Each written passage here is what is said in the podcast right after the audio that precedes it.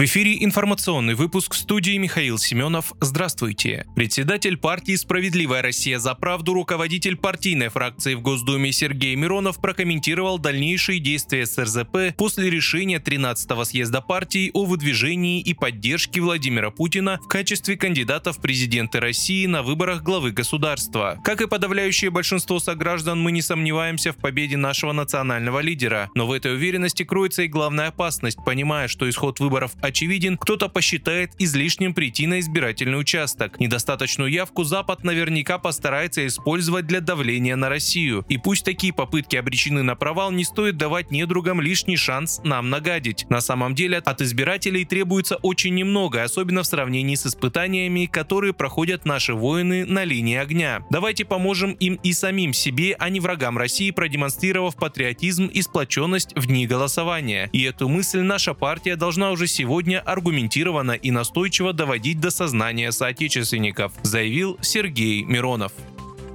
Большой десантный корабль «Новочеркасск» получил повреждения в Феодосии во время отражения украинской атаки. Об этом сообщила Минобороны России. Атака ВСУ была произведена с применением авиационных управляемых ракет, заявили в ведомстве. Во время противовоздушного боя средствами ПВО уничтожены два украинских Су-24, которые запустили ракеты, добавили в Минобороны. Об атаке ВСУ на порт Феодосии глава Крыма Сергей Аксенов сообщил в 4 утра. К моменту публикации сообщения, писал он, детонация прекратилась, пожар был локализован арестован. Позже Аксенов уточнил, что в результате атаки на порт один человек погиб и еще двое получили ранения. По его словам, повреждения получили шесть зданий, в основном в них выбиты окна. Транспортная инфраструктура работает в штатном режиме.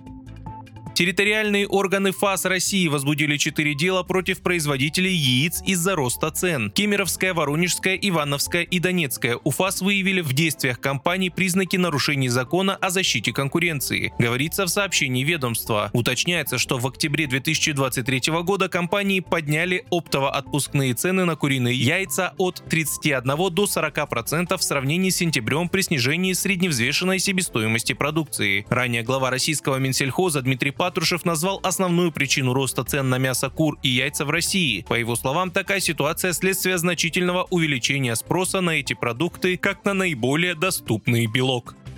Власти Южной Кореи ужесточили контроль за экспортом в Россию и Белоруссию, расширив ограничения еще примерно на 700 видов товаров, сообщает во вторник агентство Йонхаб со ссылкой на Южнокорейское министерство торговли, промышленности и энергетики. В новый список вошли 682 наименования. Среди этих товаров тяжелая строительная техника, аккумуляторные батареи, авиационные компоненты. Таким образом, как отмечает агентство, общий список продукции, на которую распространяются ограничения на поставку в Россию и Белоруссию, увеличился снизился до 1159 видов товаров. Ожидается, что новые меры начнут действовать в начале 2024 года. Вы слушали информационный выпуск. Оставайтесь на справедливом радио.